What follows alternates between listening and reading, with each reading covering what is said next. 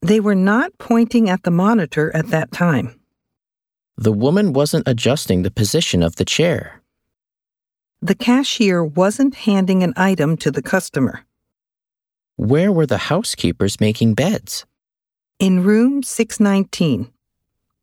Some of the passengers weren't waiting in the line. Mr. Robinson wasn't presenting in front of an audience. Were the people waving to each other? Yes, they were. When was the medical worker using a microscope? Yesterday.